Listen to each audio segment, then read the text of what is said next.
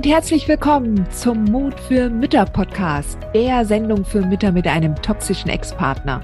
Ich bin Heidi Duda, Buchautorin, Coach und Gründerin von Midlife Boom. Ich zeige dir Wege auf, wie du dem Gefühl der Hilflosigkeit im Alltag oder auch im Familiengericht Lebewohl sagen kannst und endlich wieder in deine Stärke kommst, damit du zum Leuchtturm für dein Kind wirst.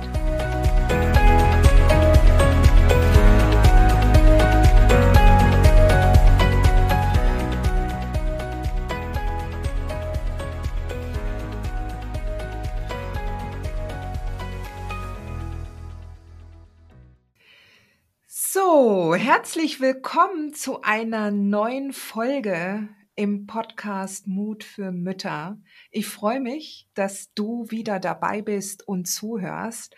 Und heute habe ich eine ganz besondere Folge für dich. Und zwar habe ich ein Mitglied aus dem Club der mutigen Mütter gefragt, ob sie sich für ein Interview zur Verfügung stellt. Und Frauke hat sich bereit erklärt, ähm, und ähm, erzählt uns jetzt ihre Geschichte, wie sie aus der toxischen Beziehung rauskam und wie sie heute dasteht. So, liebe Frauke, herzlich willkommen zum Podcast ja, Mut für Mütter. Schön, dass du ich da bist. Ich freue mich auch sehr und bin schon sehr gespannt. Ja, ähm, Frauke, ähm, erzähl doch erst einmal, ähm, wer du bist, was du machst und wie viele Kinder du hast und auch ja, wie alt du bist. Ja, mein Name ist Frauke. Ich bin 41 Jahre alt. Ich habe eine Tochter, Lilly, die ist jetzt sieben Jahre.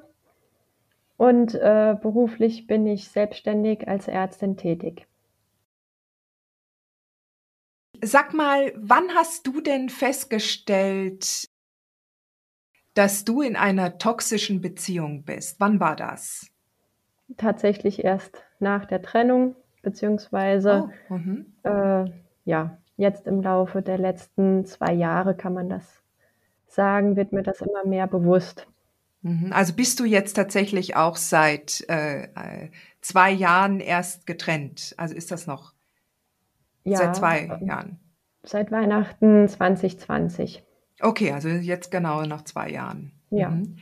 Und was war denn, wenn ich, wenn ich so direkt fragen darf, ähm, was war denn der Hauptgrund, weshalb du dich von dem Mann getrennt hast, wenn du vorher noch nicht gewusst hast, dass er toxisch narzisstisch ist? Aber was war der Hauptgrund für die Trennung? Also letztlich, ähm, der Partner hat sich getrennt nicht ich habe mhm. mich getrennt. Okay. Ähm, ich denke, ich bin nicht ein derart klassisches Clubmitglied oder ähm, ja, die typische Frau mit der typischen Historie. Oh du, ich weiß nicht. Also das würde ich jetzt gar nicht mal sagen. Also es gibt gar nicht die klassische Clubmama. Aber erzähl, erzähl. Es ist so, dass der Partner schon im Vorfeld eine äh, Grunderkrankung diagnostiziert bekommen hatte, mhm. ähm, die mit seiner seelischen Gesundheit zu tun hat, dass mir das in den ganzen Jahren nicht direkt bewusst war, ähm, beziehungsweise das Vollbild der Diagnose so in dem Umfang mir nicht bewusst war. Als wir uns kennenlernten, war er fröhlich und fit, sowohl psychisch als auch körperlich. Und im Laufe der Beziehung teilte er mir dann mit, dass er eine Grunderkrankung hat, wegen der er auch behandelt würde. Mhm. Und ähm, mir war es von Anfang an wichtig, dass ich äh, gesagt habe, er soll entsprechend angebunden bleiben. Und im Laufe der Jahre habe ich zwar immer wieder ähm, Wert drauf gelegt, dass er regelmäßig sich vorstellt, aber die Termine waren extrem kurz gehalten. Und ich war letztlich so blind, naiv und wollte es glauben, dass alles in Ordnung ist, dass er stabil eingestellt ist, medikamentös und habe ja im Nachhinein betrachtet vor vielen Dingen, die immer offensichtlicher wurden, lange Zeit die Augen verschlossen. Mhm. Und ähm, seine seelische Gesundheit hat dann mit ja, Beginn der Pandemie dann zunehmend an Gleichgewicht verloren. Er, er war beruflich in einer Branche tätig, die also zu Homeoffice verpflichtet war, mhm. was ihn dann seelisch aus seinem Gleichgewicht völlig gebracht hat und für uns als Familie ein Zusammenleben zunehmend schwierig gestaltet hat, dass also ein normales Gespräch äh, zum Schluss gar nicht mehr möglich war. Mhm. Auf die Versorgung, Jetzt, ja. Mhm. Sag mal, ähm, was diese Grunderkrankung angeht, war es dir von dem Namen der Grunderkrankung her äh, schon bewusst, dass das eine zusätzliche oder dass es auch eine Belastung für dich sein würde, wie zugänglich der Partner dann auch auf dich reagieren würde, wie er mit dir umgehen würde? Oder war das dann eine Überraschung, wie er dann mit dir in der Interaktion war? Also letztlich, er hatte mir, als wir uns kennenlernten, eine andere Diagnose mitgeteilt. Aha. Ähm, da ich ja medizinisch doch vom, jetzt nicht speziell psychiatrischen Fach bin, mhm. aber ähm, doch ein sehr breites Spektrum selbst abdecke, war es mir dann erstmal schon mal widersprüchlich, ähm, was er mir schilderte, welche Tabletten er nimmt und welche Diagnose er vorgab zu haben. Das war schon mal ein erstes Paradoxon. Mhm. Ähm, letztlich ähm, am Anfang dachte ich, oh, muss man vorsichtig sein. Aber über zwei Jahre war er sehr gut gelaunt und stabil und ähm, ich habe halt zunehmend Vertrauen mhm. äh, aufgebaut, dass das also gut geht und ähm, wollte es auch letztlich lange Zeit, dass es gut geht. Mhm. Und ähm, ja, bin dann da halt eben mit reingezogen worden durch einen initialen Sumpf aus ja, Lügen und Konstrukten. Aber letztlich war es meine Schuld mit, weil ich es glauben wollte. Weißt du was, ähm, Frauke, ich möchte hier nicht von Schuld sprechen. Auch wenn ich selber uns alle in der Verantwortung sehe, was da an Umgebungsvariablen auf uns zukommt und wie wir damit umgehen und ähm, vor allen Dingen, dass wir auch uns, uns hinterfragen und sagen, okay, das ist jetzt hier der Mann, das ist schon etwas, was ich aktiv auch, wie soll ich sagen, was ich auch zugelassen habe, wo ich meine Grenzen auch hin und wieder überschritten habe, ja. Ich rede niemals von Schuld, weil wir sind nicht schuld, ja.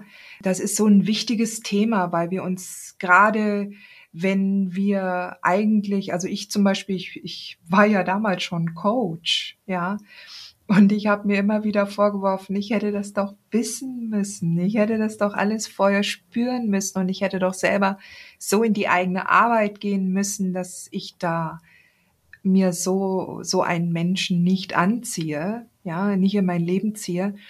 Und das wirft uns aber zurück. Ja, also die Schuldfrage, und die wird ja auch bei Gericht so oft äh, so fürchterlich strapaziert. Jetzt haben sie sich den Mann ausgesucht, jetzt kommen sie auch mit dem zurecht, wenn sie schon ein Kind mit dem haben, ja.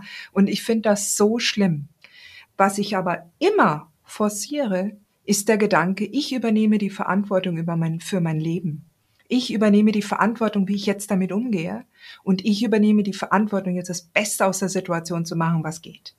Ja. Mhm. Und das ist Ermächtigung. Und in dem Moment, wo du dir die Schuldfrage stellst, da machst du dich kleiner, weil mir ist es ganz wichtig, dass wir uns alle immer klar machen, wir haben mal geliebt, ja?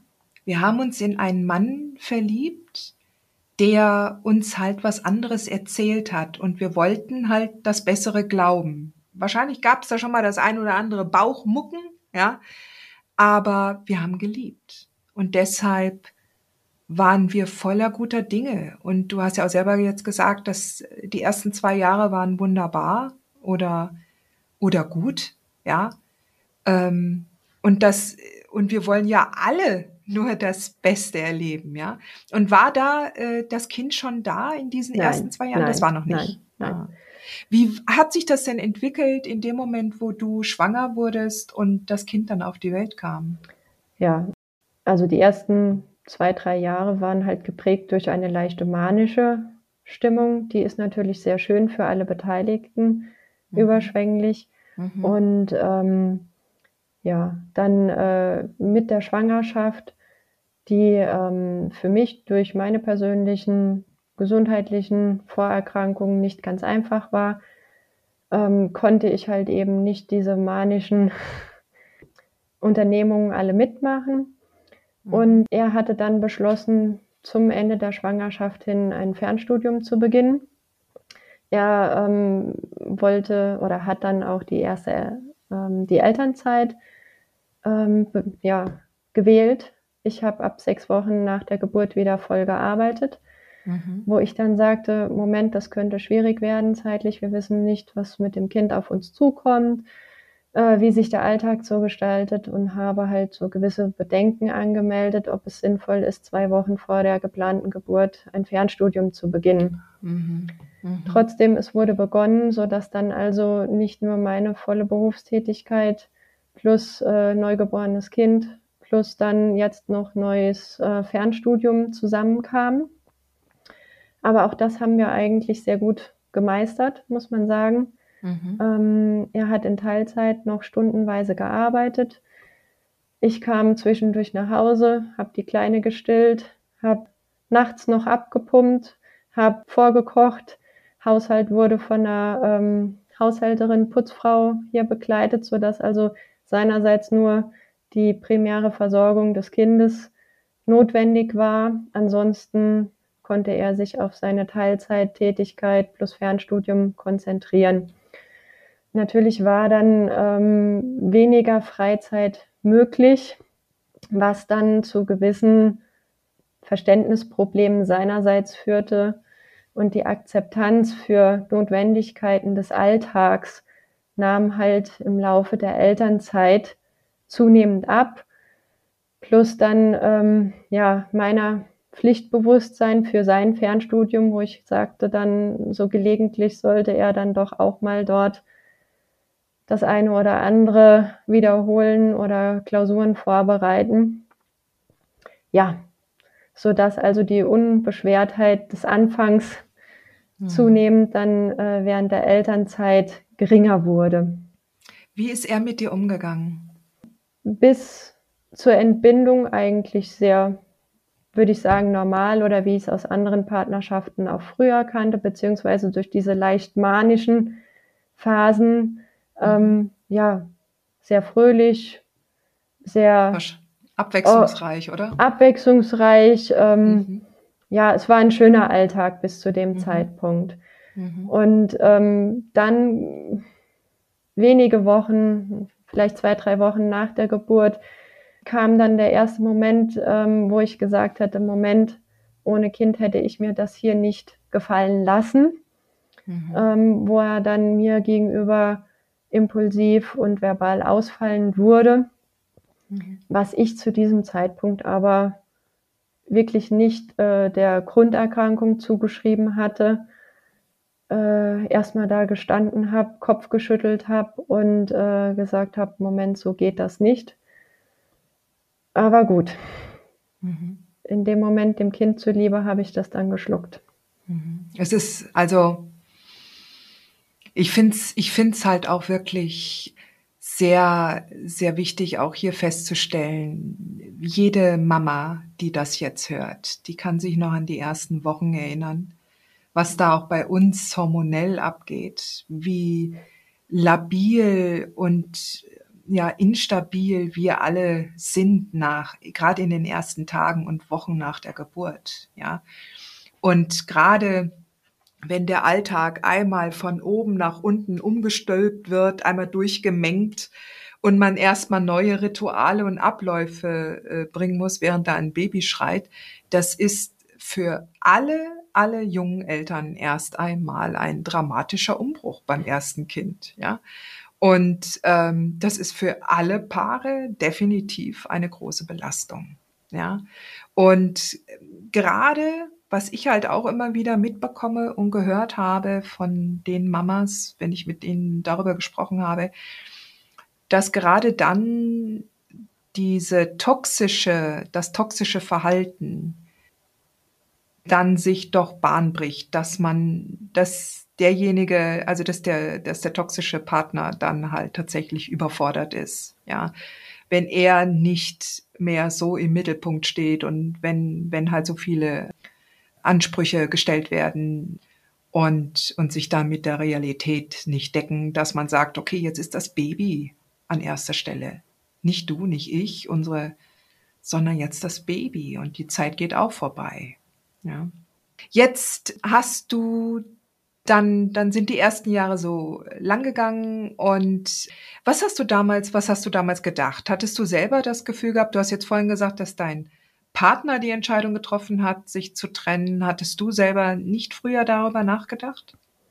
Es wurde ähm, ab 2018 für uns äh, schwieriger, weil äh, seinerseits eine Unzufriedenheit mit dem Arbeitsplatz zunehmend äh, aufgetreten war und ähm, er dann die Arbeitsstelle wechselte, mhm. aber äh, der Alltag immer schwieriger wurde, weil von meiner Warte aus betrachtet er sich zunehmend verändert hatte, zunehmend sich aus dem familiären Alltag rausgezogen hat und zunehmend nur noch auf der Couch gelegen hat und mhm. nichts mehr gemacht mhm. hat, beziehungsweise ja mit Vorwürfen und ähm, ja.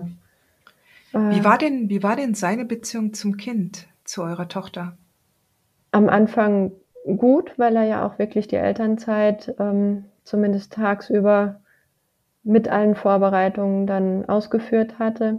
Aber wie gesagt, durch diesen Wechsel am Arbeitsplatz hat er sich aus allem zunehmend zurückgezogen, hat das Kind nicht mehr zu dem Hobby, was er inne hatte, dann begleitet und äh, hat dann auch, wenn die Kleine hier gespielt hat oder nach ihm gefragt hat, dann zunehmend auf der Couch gelegen und ihr gegenüber dann so nach dem Motto, ja, dann guck halt selbst nach deiner Lego-Duplo-Landschaft und ähm, ähm, so dass er also auf allen Ebenen mir gegenüber, dem Kind gegenüber, meinen Eltern gegenüber sich zunehmend zurückgezogen mhm. hat und auch vom charakterlichen her zunehmend äh, verändert hat.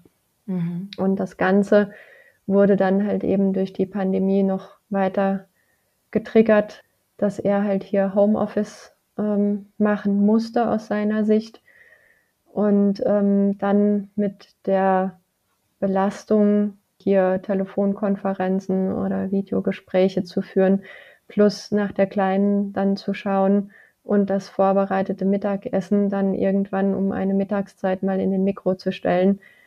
Das hat er dann alles nicht mehr hinbekommen und hatte dann äh, im April 2020 mich gebeten, dass ihn das überlastet und überfordert, dass er das nicht hinkriegt und dass ich dann äh, die Lilly mit in die Praxis nehmen soll.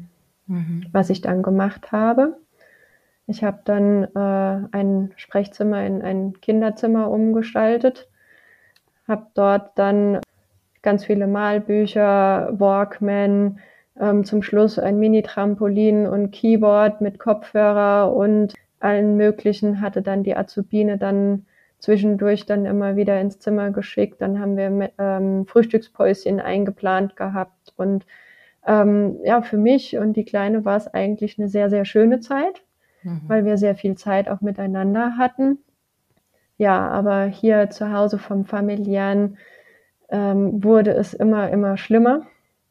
Mhm. Ähm, mir wurde dann nachher auch zum Vorwurf gemacht, dass ich äh, die Kleine mehr oder weniger als Kaspar Hauser abschirme und ähm, von der Umwelt versuche fernzuhalten, obwohl ich eigentlich mein Bestes gegeben habe. Ja. Ähm, das Familiengefüge und die Notwendigkeiten irgendwie weiterzuführen, denn Kindergarten war ja 2020 nicht oder unter nur der Voraussetzung, dass keine sonstige Betreuung erlaubt ist oder mhm. keine ansonstige äh, Betreuung möglich ist, war ja mhm. das dann erlaubt. Naja, da mussten, da mussten alle Mamas ziemlich viel improvisieren. Ja. Und äh, gerade mit einem toxisch-narzisstischen Ex oder jetzt einem toxischen oder psychologisch gestörten Ex, der ähm, selber nicht bereit ist, seinen Teil dazu beizutragen, dann warst du da eigentlich schon alleine. Wieso hast du nicht, ich muss die Frage stellen, Frauke, ich muss die Frage stellen, wieso ja. hast du dich da nicht getrennt? Mal davon abgesehen, was ich natürlich verstehe, ja, was, was ich mir denken kann, ist wegen der Pandemie, weil du da gedacht hast, da könnte man generell nicht. Aber was, warum bist du da nicht gegangen? Nein, ich wollte für mein Kind äh, das durchstehen. Ich habe immer das unter dem medizinischen Aspekt gesehen, mhm. dass es sich jetzt um eine Verschlechterung der vorbekannten Erkrankung handelt. Mhm. Habe auch ähm, ja, letztlich von März bis Juni an ihm gearbeitet mit Engelszungen, dass er sich seinem bis dahin betreuenden Facharzt nochmal zuwendet und ähm, das aktiv anspricht, dass es schief läuft, ähm, dass ich eine Verschlechterung seiner Vorerkrankung hier sehe mhm. und habe ihn auch im ähm, September 2020, nachdem er hier schon hochgekocht war und äh, für ein Wochenende mal das Haus verlassen hatte, dann dazu gebracht, zu einem gemeinsamen Gespräch zu seinem Arzt mitzukommen. Dann haben wir also anderthalb Stunden die Sachlage dort erörtert und äh, ich wurde dann mit verabschiedet nach dem Motto, jetzt haben Sie zwei Kinder zu Hause, die Tochter und ihren Mann. Mhm. Schulterklopfen, machen Sie das Beste draus. Eine ähm, oder Indikation zur Umstellung der medikamentösen Therapie weiß ich nicht, ob das der Kollege nicht gesehen hat oder erwartet hat, dass sich mein Mann damals dann hätte nochmal melden sollen, was er nicht getan hat. Ich weiß es nicht. Jedenfalls ist äh, die medikamentöse Therapie lief unverändert fort, beziehungsweise ich habe auch die Vermutung, weil also die Tablettenschachteln sich überhaupt nicht verändert hatten, dass die Tabletten auch nicht genommen wurden. Mhm. Ich hatte ihn damals auch äh, mit dieser Beobachtung konfrontiert und äh, gemeint, was da los ist. Und er meinte dann nur, er hätte da oft bei Kontakten Rezepte bekommen für große Packungen, obwohl die anderen noch nicht leer waren. Und mhm. Ähm, mhm. ja, letztlich ist es mhm. auch egal. Ich äh, habe die Zähne zusammengebissen, hatte für mich beschlossen, alles zu ertragen und alles mitzumachen, damit das Kind ähm, den Papa nicht verliert. Mhm. Das war damals die Entscheidung. Darf ich an dieser Stelle, an dieser Stelle mal einen kleinen Zeitsprung machen? Ja. Weil es sind ja jetzt ein paar Mamas, die sicherlich noch in der Beziehung stecken. Darf ich dich fragen, hat dein Kind ihren Papa verloren mittlerweile? Den alten Papa, ja. Also der, der damals unausgeglichen war oder der, der ganz am Anfang für sie da war? Beide.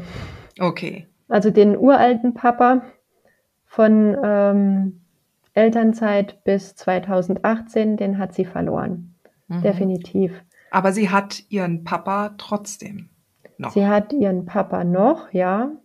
Jetzt den neuen Papa, der scheinbar medikamentös inzwischen anders eingestellt ist. Mhm. Den hat sie, mit dem sie auch jetzt ähm, offensichtlich bessere Umgänge aktuell erleben kann. Mhm.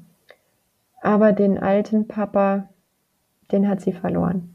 Okay, aber das ist mit Verlaub besser, oder? Was jetzt ist, wenn der jetzt besser eingestellt ist, wenn jetzt die Trennung dazu auch geführt hat, dass er jetzt medikamentös anders eingestellt ist, sodass er besser mit seiner Tochter umgehen kann, dann ist das für die Tochter doch eher ein Gewinn, oder? Für die Tochter ist es seit äh, der Trennung jetzt noch mal besser geworden, ja. Okay, das wollte ich hören. Weil es ist ganz wichtig, du bist ja nicht alleine, die so denkt. Du bist ja nicht die einzige Mama, die so denkt.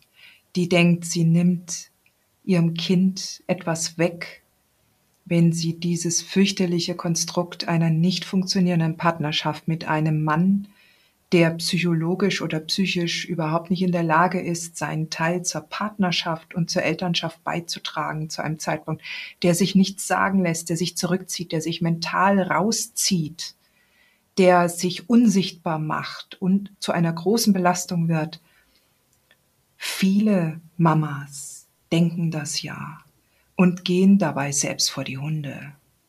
Ja. Und die Kinder, die da zuschauen und sehen, was die Mama sich opfert und was die Mama da auf sich hält und die ja auch dann andere Eltern erleben, wie die miteinander umgehen. Weißt du, das ist, deshalb wollte ich da einfach nochmal diesen Zeitsprung ja. machen, um, um diesen Gedankengang, ja, diese, diese Trennung, auch wenn sie jetzt nicht von dir kam, sondern vom Ex, und es ist halt so. Wenn man eine Entscheidung nicht trifft, zum Beispiel aus Angst und Furcht vor dem, was dahinter kommen könnte, was dahinter passieren könnte, was alles Schlimmes sein könnte, eine Entscheidung, die aus Angst nicht getroffen wird, wird irgendwann von anderen Menschen getroffen. Und in deinem Fall halt von dem Ex.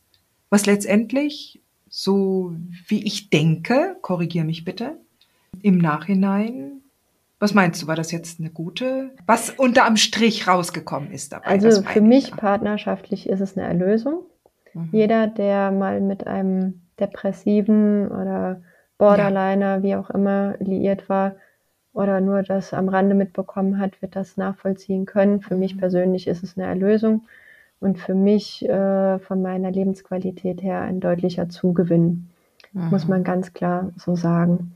Mhm. Und ähm, ich bin auch froh, dass letztlich vielleicht jetzt auch durch die ganzen juristischen und Jugendamtsgeschichten, äh, die jetzt seitdem sich ergeben haben, ähm, er zumindest medikamentös umgestellt ist, mhm. ähm, sich dem Kind gegenüber adäquater langsam wieder verhalten kann.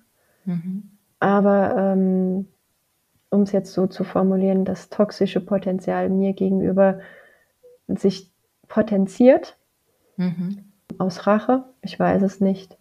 Also es ist ähm, aus der Sicht der Partnerschaft jetzt nochmal anders und ähm, schlimmer als mhm. während der eigentlichen ähm, Ehe.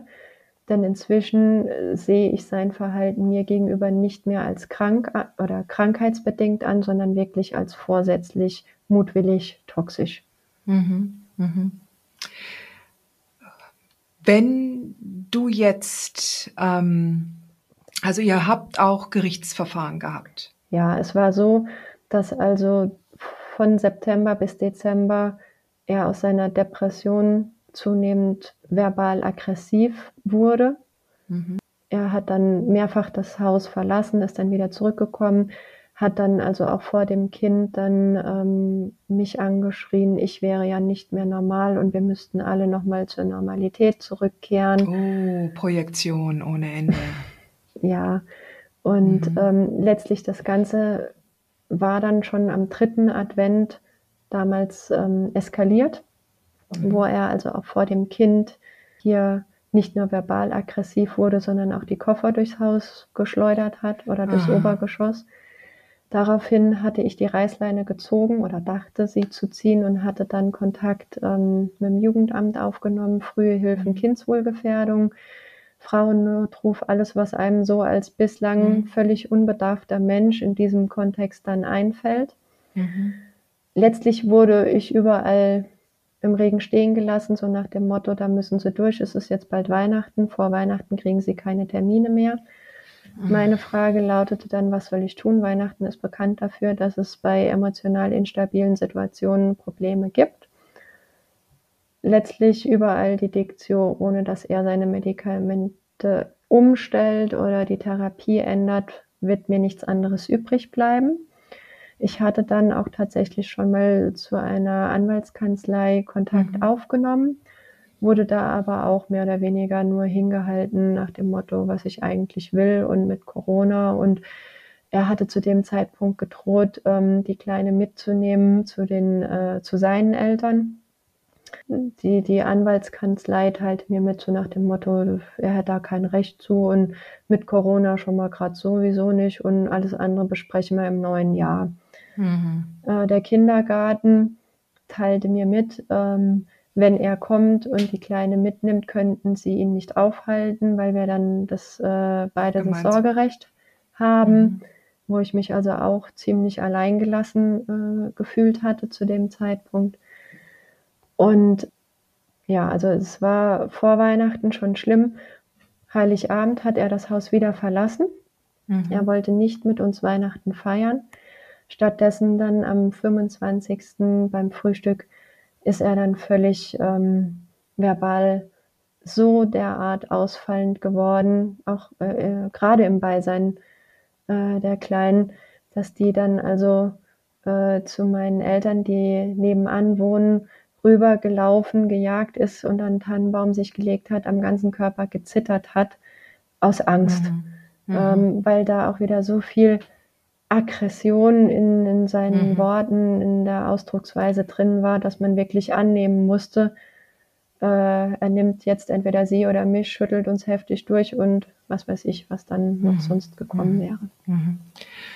Jetzt, ähm, Weihnachten ist definitiv eine, eine fürchterliche Zeit, wenn da der, der Druck und das Ungelöste alles dastehen. Wenn der Druck wirklich so wahnsinnig, wie so ein unterm Dampfdruckkessel mhm. äh, dann explodiert. Ähm, was ich ziemlich erschütternd finde, dass du halt da keine, keine Hilfe bekommen hast, gerade wenn du alle Hilfstelefone. Hättest du denn äh, gegebenenfalls zu deinen Eltern gehen können oder beziehungsweise dich rausziehen können? Also letztlich, das ist ein oder ja ein riesengroßes Haus, mhm. was äh, baulich eine Trennung hat. Mhm. Ähm, diese Trennung war Jahre unseres Zusammenlebens immer auf. Durch Corona, durch die Pandemie, gerade in der ersten mhm. Zeit, bis mhm. Impfungen und sowas möglich waren, waren War wir da schon oder ich auch sehr vorsichtig, weil ich halt mhm. beruflich nicht sagen konnte, was mir gerade ja, um die Nase geweht war oder nicht. Mhm. mhm. Ähm, von meiner Familie, Eltern ähm, sind entsprechend äh, des Alters schon ein bisschen dem Risikoklientel zuzuschreiben. Äh, Lilly hat selbst ein Asthma, so dass wir da auch nicht okay. wissen oder wussten, was uns erwarten würde im Falle äh, einer Ansteckung.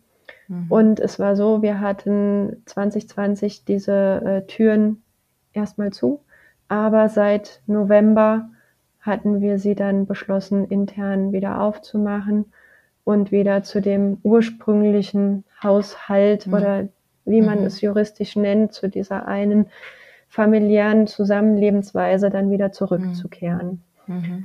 Ja, und ich bin dann auch ähm, mit der Kleinen am 25. einfach nur rüber mhm. und ähm, habe gesagt, wenn irgendwas ist, wenn du irgendwas möchtest, kommst du rüber, wo also meine Eltern, ähm, meine Schwester damals ähm, dann auch waren, dass wir also nicht alleine diesem mhm. Gewaltpotenzial uns ausgesetzt mhm. haben. Mhm. Und äh, wenn ich das jetzt so richtig verstehe, hat er danach dann gesagt, er will die Trennung. Nein, ähm, er ist dann wieder mal weg, ohne zu sagen, wie oder wo. Mhm. Mhm. Ähm, es war klar an Weihnachten erst zu seinen Eltern. Ich habe dann. Also ich glaube, weißt du, wir brauchen da, glaube ich, gar nicht so in die Details zu gehen. Ja. Aber wenn wir jetzt dazu. Ja. Also du hast ja gesagt, also für mich sieht das so aus, als ob du schon vorab eigentlich die Trennung vorbereitet hattest, weil du ja schon Kontakt hattest mit einer Rechtsanwaltskanzlei. Es ging darum, dass ähm, mir es nicht recht war, dass er mit der Kleinen zu seinen Eltern fährt, beziehungsweise mhm. in diesem völligen Gedankenchaos sonst wohin mhm. mitfährt. Das mhm. wäre mir nicht war recht ja gewesen. Mhm. Ich habe gespürt, dass da was kommt, das extrem Dampf oder Gewalt dort in diesem mhm. Kopf im Moment herrscht. Mhm. Ähm, letztlich ähm, war es so, er ist am 25. hier aus dem Haus raus, hat gedroht und es kam dann am 30. Dezember ein Schreiben seines Anwaltes. Sein Mandant beabsichtigt die Trennung und mhm. ich soll äh, den von ihm gewünschten Umgängen in dem Umfang zustimmen, dann ist alles gut. Und wenn ich mich nicht rühre und zustimme, dann äh, sehen wir uns vor Gericht wieder. Mhm. Okay. Und bist du darauf eingegangen? Also den Umgangsforderungen in keinster Weise, denn ich habe ihn als akut psychisch instabil angesehen mhm. und habe dann zwischen den Jahren das Problem gehabt, find mal einen Anwalt. Ja, ja, klar. So, ähm, das war dann Anfang Januar, dass ich dann äh, hier dann nochmal zu einer anderen Anwaltskanzlei Kontakt aufnehmen konnte. Habe mit einem sehr, wie soll man sagen, verständig erscheinenden Anwalt telefoniert. Der mhm. eigentliche Fachanwalt für Familienrecht in dieser Kanzlei war aber noch im mhm. Neujahrsurlaub. Der ähm, Anwalt, mit dem ich sprach, der hat dann erstmal ähm, ein Schreiben aufgesetzt und um Fristverlängerung gebeten. Mhm. Okay, aber ich glaube auch diese Details. Wir brauchen das nicht mehr alles so dokumentarisch. Was mich jetzt da an der Stelle interessiert, ist, ähm, du hast dich also erstmal nicht auf diese Umgänge oder das, was er gefordert, eingelassen. Es ging dann wahrscheinlich zur ersten Gerichtsverhandlung. Und wir brauchen auch die Gerichtsverhandlung äh, gar nicht so im Detail wiederzugeben. Wie hast du dich denn in dieser Zeit selbst erlebt? Wie, wie bist du mit der Situation selbst umgegangen damals? Einerseits war ich erschüttert Hast du damit nicht gerechnet? Hat dich das überrascht? Ich war in einem Tunnel. Mhm. Ich habe äh, die Eskalation oder völlige Destabilisierung der Psyche äh, in meinem kompletten Fokus gehabt. Und ähm, mein Anliegen war eigentlich, dass er sich einer Therapie unterziehen muss in der Hoffnung, dass sich dann wieder alles stabilisieren würde mhm. fürs Kind. So, und nach der Trennung dann, also nach dem Anwaltsbrief, ähm, hast du dann, ähm, was waren damals deine Gedanken? Welcher Brief? Also der Brief, der dann von also, seinem Anwalt kam. Ja, also als dann klar war, okay, jetzt will er die Trennung, er will ja. die und die Umgangsforderung. Wie ging es dir prinzipiell mal davon abgesehen, dass du natürlich jetzt die Schwierigkeit hattest jetzt auf die Schnelle einen Anwalt, aber prinzipiell, wie ging es dir in dieser Zeit? Was hattest du für Gedanken? Erstmal, dass ich das Kind schützen muss vor ihm. Mhm. Mhm also partnerschaftlich oder irgendwelche Gedanken für mich. Nee, gar nicht, mhm. sondern es ging mir darum, das Kind vor jemanden, der psychisch so instabil ist, äh, zu schützen. Hattest du damals schon äh, meine, hattest du damals schon Midlife Boom gefunden? Hattest nein, du damals nein, schon? Das, das waren ja, äh, das war eine knappe Woche. Aha. Also du hattest eine knappe Woche Zeit bis zur ersten Verhandlung. War das gleich so ein Der, Eilverfahren? Ich hätte, ich hätte bis zum 11. Äh, Januar zustimmen können. Mhm. Oder das war dann die Fristverlängerung. Eigentlich wollte er 6. Januar, dann 11. Januar Fristverlängerung. Und als ich das nicht äh, getan hatte, waren wir, glaube ich, am 20. oder 24. Januar äh, dann schon für die erste Gerichtsverhandlung dort, wo okay. er also ähm, ja, dann äh, sofort Umgang gewährt haben wollte. Und ich bin die Böse, die also dem mhm. liebenden Vater das Kind äh, entzieht. Mhm. Ähm, wie hast du dich selbst in diesem ersten Verfahren erlebt? Wie, wie, wie bist du da reingegangen? ich bin mit der völlig festen Erwartung da reingegangen, ähm, dass man es erkennt und auch nachvollziehen kann, weil ich ja schon vorab Kontakt hatte zum Jugendamt, zur frühe Hilfe mhm. Kindswohlgefährdung. Ich hatte nichts anderes erwartet, als dass man mir glaubt, mhm. Dass es um eine Eskalation einer psychischen Erkrankung geht mhm. und hatte also im, nie im Traum erwartet, dass, äh, dass also dem Vater dort äh, mehr oder weniger nicht in allen, aber in großen Forderungen Recht gegeben wird. Also da dachte ich, ich sitze im falschen Film mhm. und bin also völlig erschüttert und in meinem Weltbild zerbrochen. Ich weiß, das ist für viele, für viele Frauen, die eine ähnliche Situation haben, auch gerade wenn etwas vorher schon diagnostiziert wurde, ja, dass man sagt, also das ist ja ganz klar, der Fall ist ganz klar, aber wenn du bei Gericht ein eine Entscheidung vorträgst, wo es darum geht, Umgang zu bekommen zum Kind, um das man sich auch vorher gekümmert hat, ja, egal wie das dann später sich entwickelt hat, ähm, das ist halt einfach nochmal eine andere Chose. Wie hast du mich denn damals überhaupt gefunden? Seit wann, ähm, seit wann kennst du denn jetzt die Arbeit von, von mir auf Midlife Boom? Das war dann November letzten Jahres. Also letzten Jahres erst. Also da war schon elf Monate, ging dann schon ja. ins Land. Ja. Okay. Ja. Bist du dann auch damals gleich in den Club gekommen Ja. oder kam das dann ja. Ja. später? Ah, bist auch gleich, okay. In diesen ersten elf Monaten oder zwölf Monaten, wo du jetzt dieses erste Trennungsjahr, wie hast du dich da selber erlebt?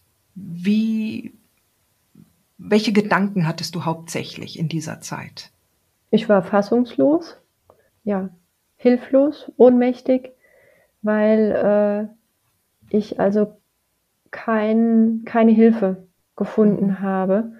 Es egal ist, ähm, dass man dem Kind kein Essen zubereitet oder zubereiten kann, ähm, dass, dass man nicht erkennt, wenn das Kind Fieber hat und, und, und. Dass also die Rechte des Vaters deutlich stärker sind und mehr Gewicht finden, egal bei welcher Institution, als die Bedürfnisse des Kindes. Mhm. So wie du das jetzt erlebt hast in Ja. dem Jahr. Ja. Andere Mütter erzählen da durchaus andere Sachen. Ja. Gut, Das aber weißt hier du. Also, bei uns ja, bei dir, Ort, du hast das so erlebt. ja, Das ist wichtig, ja.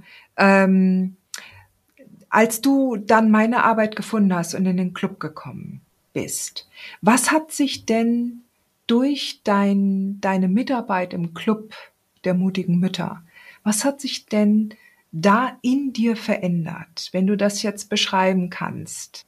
Was ist der wesentliche Unterschied zwischen der Frauke von vor einem Jahr und der Frauke heute?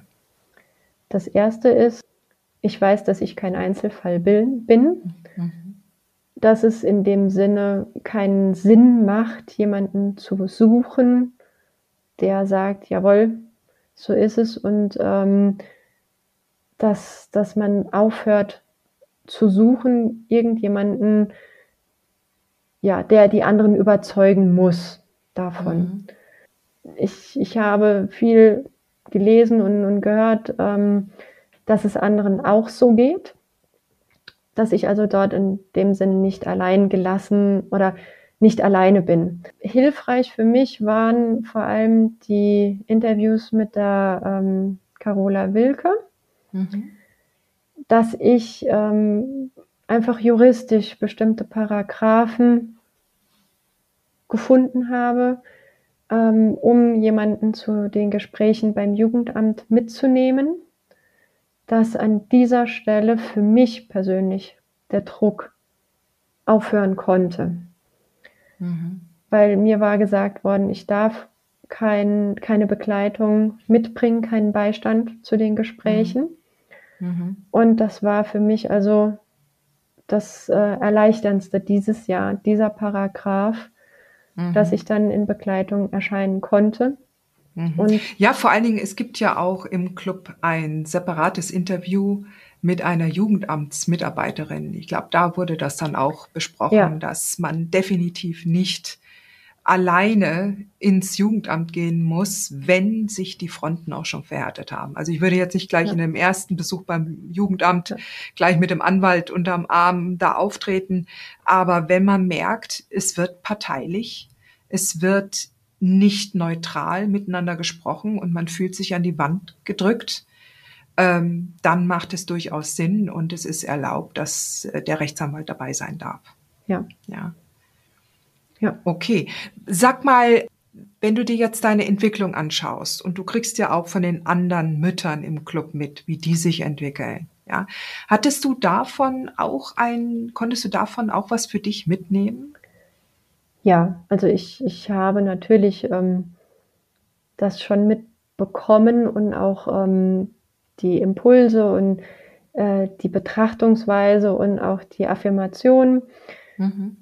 Das habe ich auch gemacht. Ich habe auch ähm, im Januar, Februar das Dexcadima mitgemacht, Mhm. wo ich für mich persönlich ähm, sehr viel mitgenommen habe und für mich persönlich auch äh, sehr viel reflektiert habe, gerade mit den ähm, Zielen und der Vorstellung, wo bist du in drei Monaten, wo bist du in einem Jahr, wo ich sagen kann, da habe ich für mich persönlich eine ähm, sehr, sehr schöne Entwicklung gemacht. Mhm. Das, was mich ähm, jetzt dieses Jahr halt eben oder diese zwei Jahre begleitet hat, waren immer wieder die Dämpfer über das Jugendamt.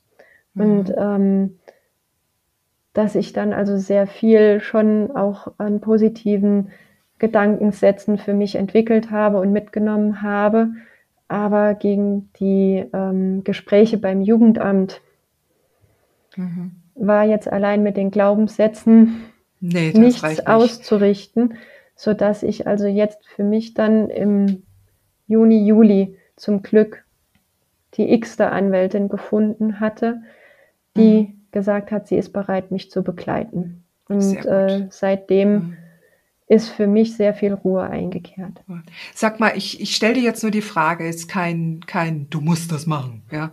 Aber ich stelle dir nur die Frage, einfach nur auch ähm, für mich, für mein Verständnis. Ähm, hast du selber Cour Royal? Nein. Okay.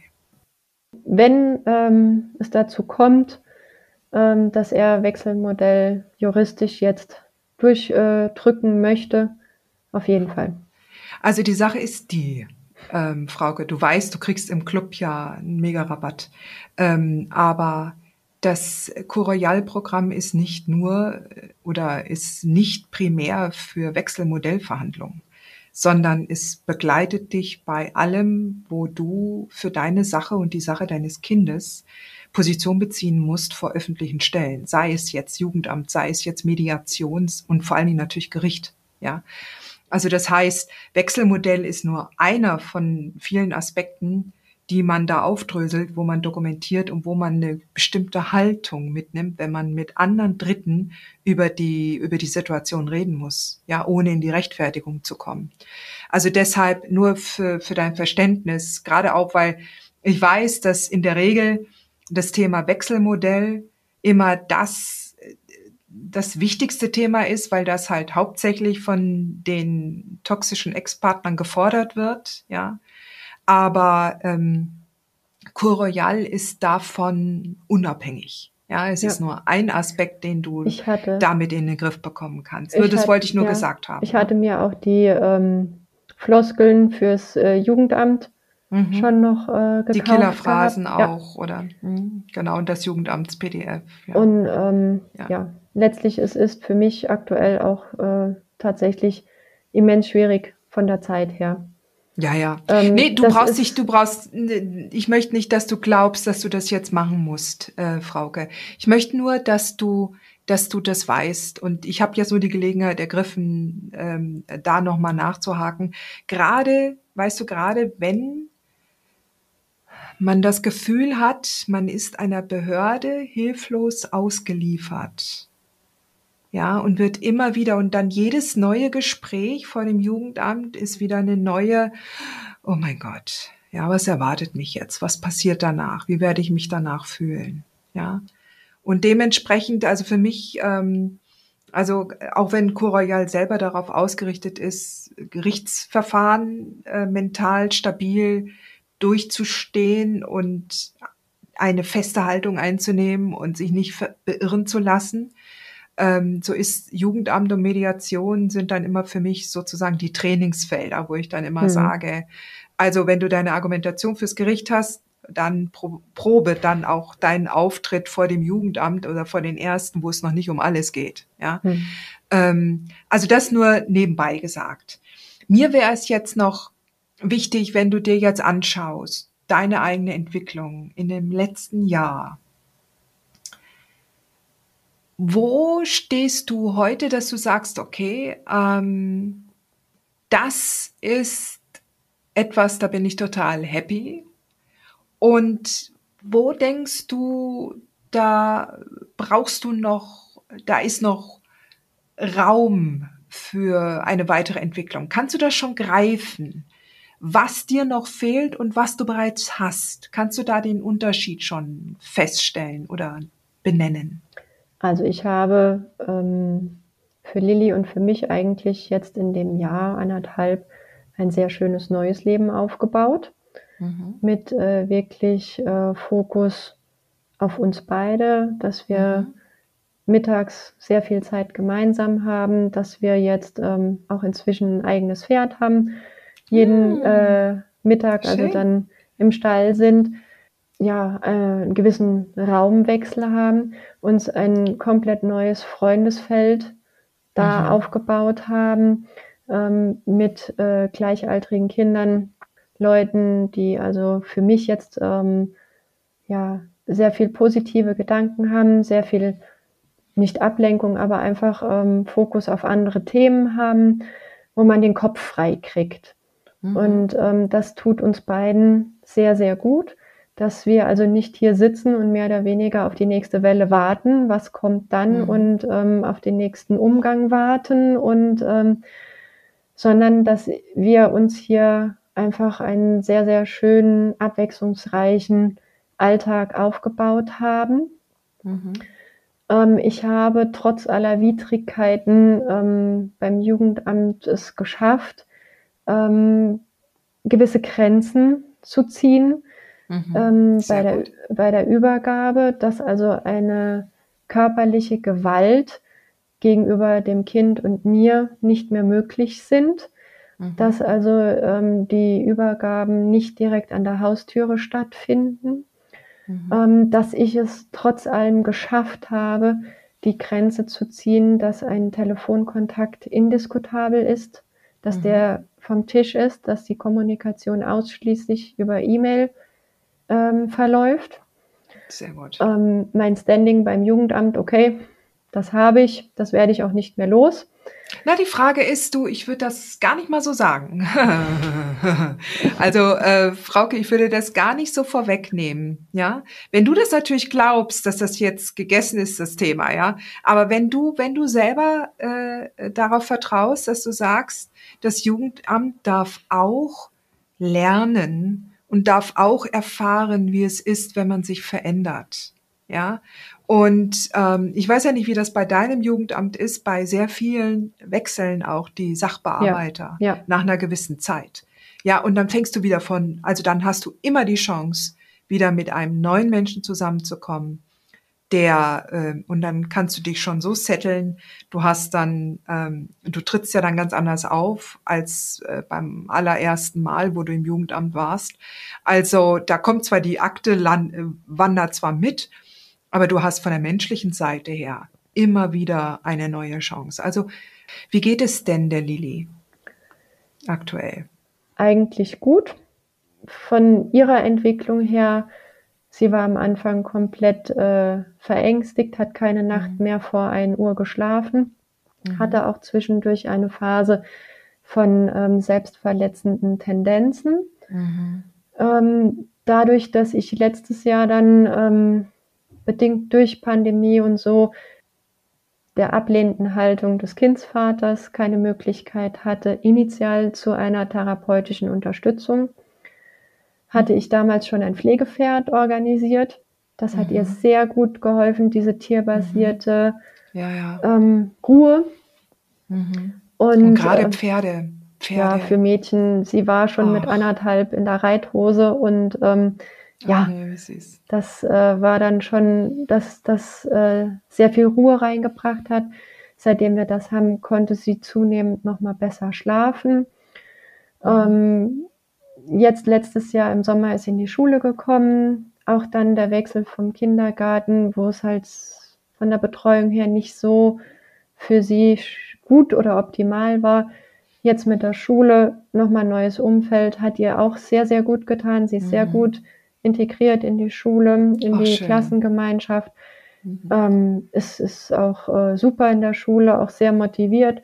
Also von daher ähm, mhm. muss ich sagen, konnte ich sie da sehr gut auffangen, sehr gut begleiten und ähm, ja. Mhm. Sag mal, ich möchte noch gerne auf meine Frage vorhin nochmal zurückkommen. Das war der zweite Teil der Frage. Wo siehst du denn selber für dich noch Potenzial? Was ist noch etwas, wo du denkst, ah, das brauche ich noch. Das ist noch etwas, da habe ich den Code noch nicht geknackt für mich. Da möchte ich gern noch näher hinschauen. Für mich persönlich möchte ich äh, noch besser lernen, mit den Wellen umzugehen. Mhm. Die Wellen, die kommen, kann ich schon wesentlich besser handeln. Mhm. Und ähm, ob das jetzt E-Mails, Drohungen, was auch immer sind, bin ich schon sehr viel schneller mit durch. Und mhm. ähm, ja, aber da gibt es natürlich noch Verbesserungspotenzial. Okay. Okay. Sag mal, wenn du einen Tipp hättest für eine andere Mama, die noch ganz am Anfang steht, welcher wäre das? Auf die innere Stimme hören, mhm. nicht unterkriegen lassen vom Helfersystem, nicht unterkriegen lassen von juristischen Instanzen, immer weiter suchen und wenn es noch nicht gut ist, ist noch nicht fertig. Mhm. Sehr gut. Vielen lieben Dank Vielen lieben Dank, Frauke, für deine Zeit, für dieses wunderbare Gespräch. Ja. Und ähm, ja, ich hoffe, liebe Hörerin, dass dir dieses Gespräch auch äh, sehr gut gefallen hat und dich weitergebracht hat in deinen Gedanken und Plänen auch. Und ähm, ja, dann vielen lieben Dank und ähm, alles Gute für dich, Frauke. Dankeschön.